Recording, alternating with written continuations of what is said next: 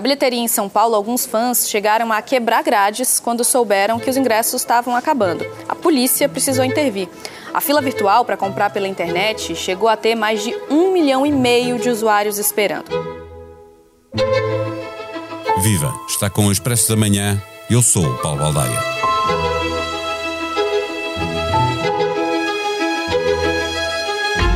Há muito que o mercado da música deixou de ser a venda de discos. As plataformas de streaming áudio, como o Spotify, levam toda a música a todo lado, mas como tudo funciona com algoritmos, faz com que os grandes artistas sejam cada vez maiores, cada vez mais ouvidos, aumentando o apetite pelos seus concertos e batendo sucessivos recordes de venda de bilhetes nas digressões que vão fazendo.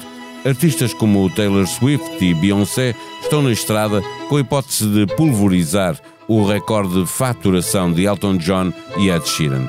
É quase certo que pelo menos Swift venha a atingir os mil milhões de dólares, em inglês, a billion dollars.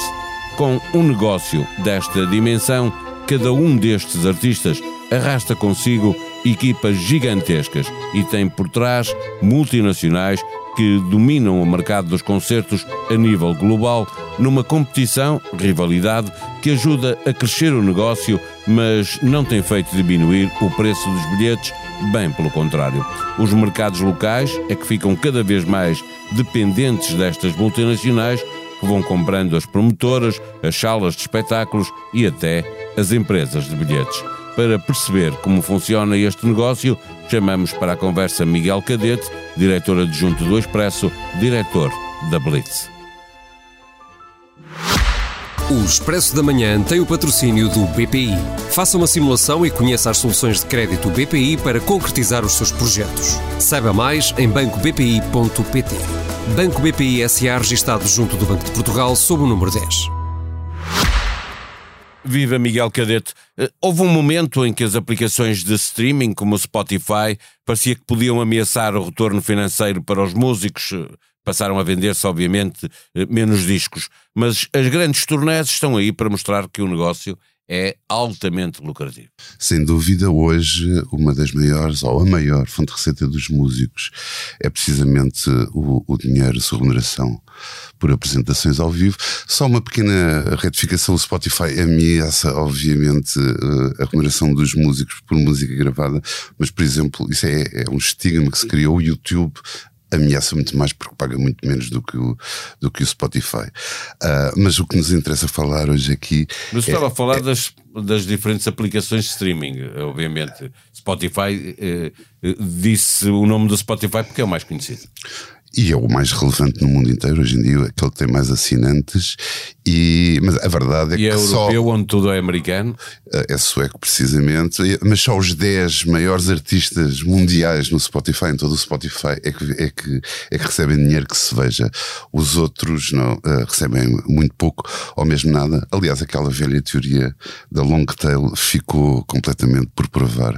Num caso como o Spotify, se eu disser que há mais de 60% de faixas no Spotify que nunca foram ouvidas, começa-se a perceber a dimensão do vazio para, para a maior parte dos artistas, que é o Spotify.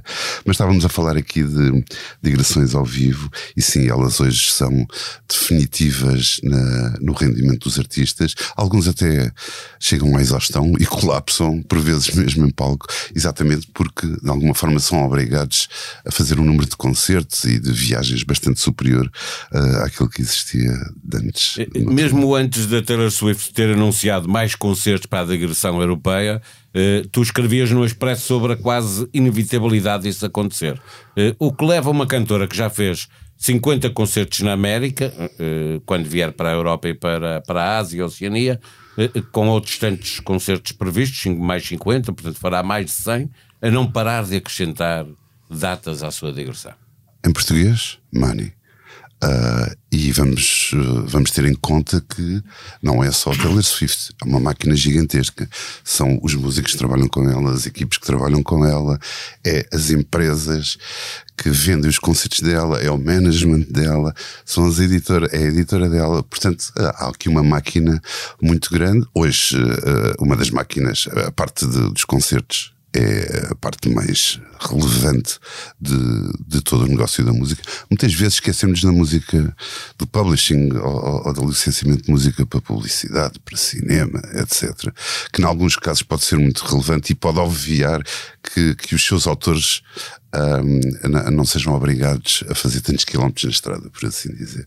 Mas sim, Taylor Swift uh, e, e, como outros artistas, uh, no caso em concreto, nesta, na atualidade, Beyoncé, por exemplo, estão obviamente numa corrida para, para faturar mais e mais. E, e, se... e onde é que estão esses recordes? O, o texto que tu escrevias já uh, no passado mês uh, de junho, Taylor Swift vem a Lisboa tentar bater recordes de digressões, Beyoncé é a rival. estão aqui estas duas em competição, mas onde é que estão os recordes neste momento? Uh, uh, Digo-te já, antes queria só completar a ideia de que o dinheiro, obviamente, é, é um, um, um propulsor muito importante deste tipo de negócios, mas depois há, há um, o valor artístico das coisas e, por não dizê-lo, a a vaidade de cada um dos artistas relativamente às digressões. Uh, nos anos 90 e no princípio do, do deste século, uh, tornou-se quase lendária a competição entre os Rolling Stones e os U2, uh, exatamente no sentido de baterem estes recordes. Uh, havia um que anunciava uma digressão, ia para a estrada, batia o recorde anterior. Os outros imediatamente lançavam uma digressão, outra digressão para bater e conseguiam bater esse recorde e, e, e fomos. mudaram os artistas, não é? Fomos caminhando. Fomos caminhando nesse sentido. Mas, e essa que era uma batalha, vamos dizer assim, uma guerra quase lendária, hoje ficou muito para trás. E onde é que estão os recordes? Os recordes, o máximo dos máximos, uh, é atualmente detido por Elton John e o, os registros que fazem uh, as auditorias de, deste tipo de, de negócio dizem-nos que é muito provável que chegue aos 900 milhões de dólares, isto é, 818 milhões de euros. Um, agora, esta digressão não é considerada uma digressão regular, se é que, se é que se pode uh, dizer assim. Pois ela começou em, em, 2018, já começou há muitos anos, teve então, inúmeras. Cinco anos, não é? Teve paragens. Teve paragens, inclusivamente por causa da pandemia. Uh, é composta por várias mangas, legs em português, ou seja, uh, começa, termina, para, recomeça, uh, para outra vez, faz uma pausa e, e, portanto, muitas vezes não surge como uma digressão normal e, e, no top, no top. Mas a verdade é que aquela que faturou mais sob a mesma designação, com o mesmo espetáculo, é a digressão de despedida do Elton John, intitulada Farewell Yellow Brick Road. E que pode chegar aos. Uh, como tinha dito há pouco, aos 900 milhões de dólares, cerca de 818 milhões de euros.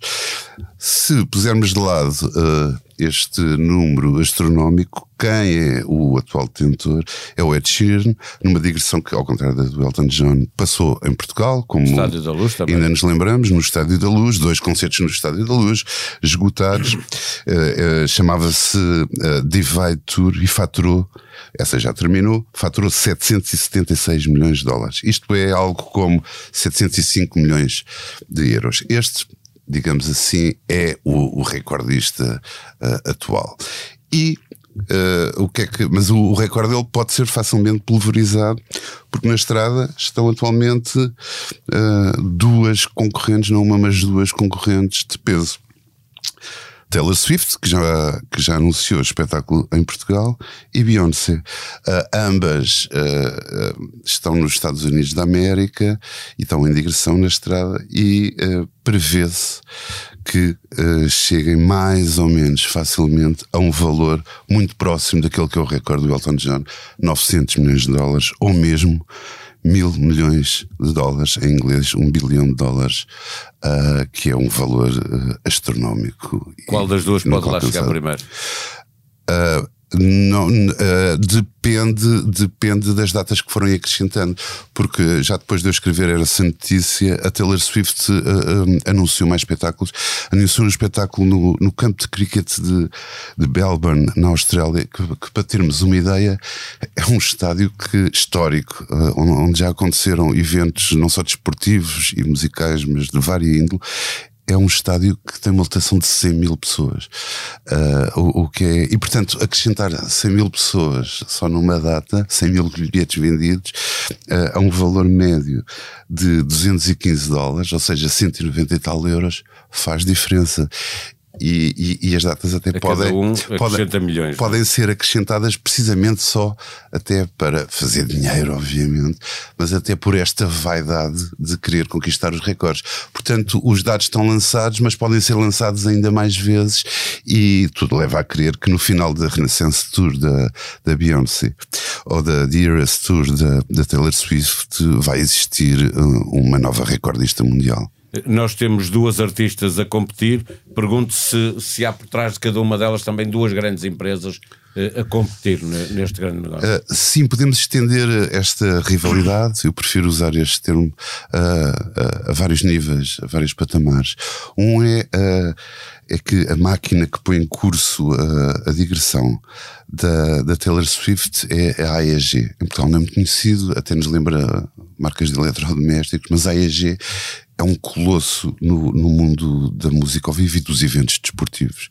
Por seu lado, a Beyoncé é representada pela maior empresa, um grande conglomerado, o maior de todos, uh, que é a Live Nation. A Live Nation, os, alguns portugueses, isto já, já toca, fará soar algumas campinhas, uh, iniciou o processo de compra da, da Altice Arena recentemente e de uma promotora portuguesa, a Ritmos e Blues, uh, procurando afirmar-se neste momento cedidamente em Portugal, apesar de já ser a dona do Rock in Rio uh, e de já ter, ter, estado presente de uma forma mais ou menos ligeira noutros Crescem espetáculos. também por aquisição de, de, de, promotoras locais, é isso? Uh, promotoras locais, salas de espetáculos, eventualmente empresas de bilhéticas, da Live Nation faz parte da Ticketmaster, que muito cujo nome tem sido muito, muito falado nos Estados Unidos da América, exatamente por práticas não concorrenciais relativamente à venda de bilhetes.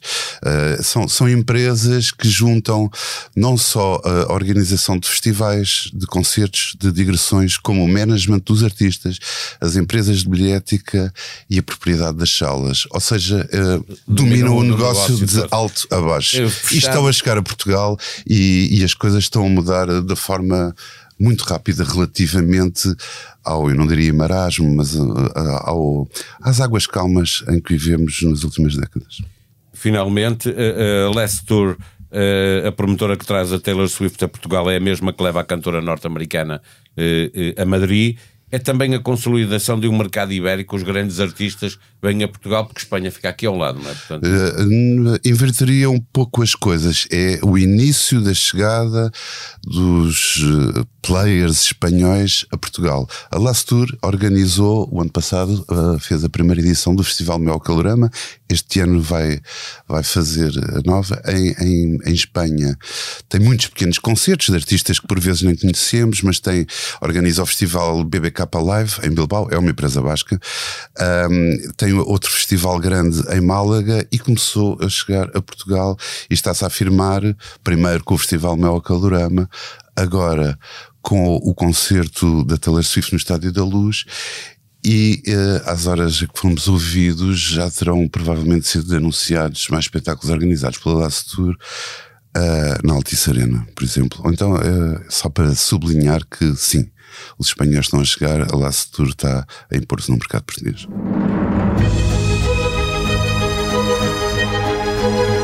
Este verão, faça-se acompanhar da sua playlist de podcasts do Expresso e da SIC. Tem muito por onde escolher: cultura, política nacional e internacional, economia, sociedade e humor. Entre os mais recentes, encontra a Geração 70, autoria de Bernardo Ferrão, O Futuro do Futuro, com Hugo Seneca, e o podcast Que Voz é Esta, de Joana Pereira Bastos e Helena Bento. Na aplicação que tem no seu telemóvel, subscreva os seus podcasts favoritos e seja avisado sempre que sair um novo episódio. Comente, avalie cada um deles, faça as suas sugestões, ajude-nos a fazer melhor o que fazemos para si. A sonoplastia deste episódio foi de João Martins. Estamos de regresso amanhã, novamente com David Diniz. Até lá, tenham bom dia.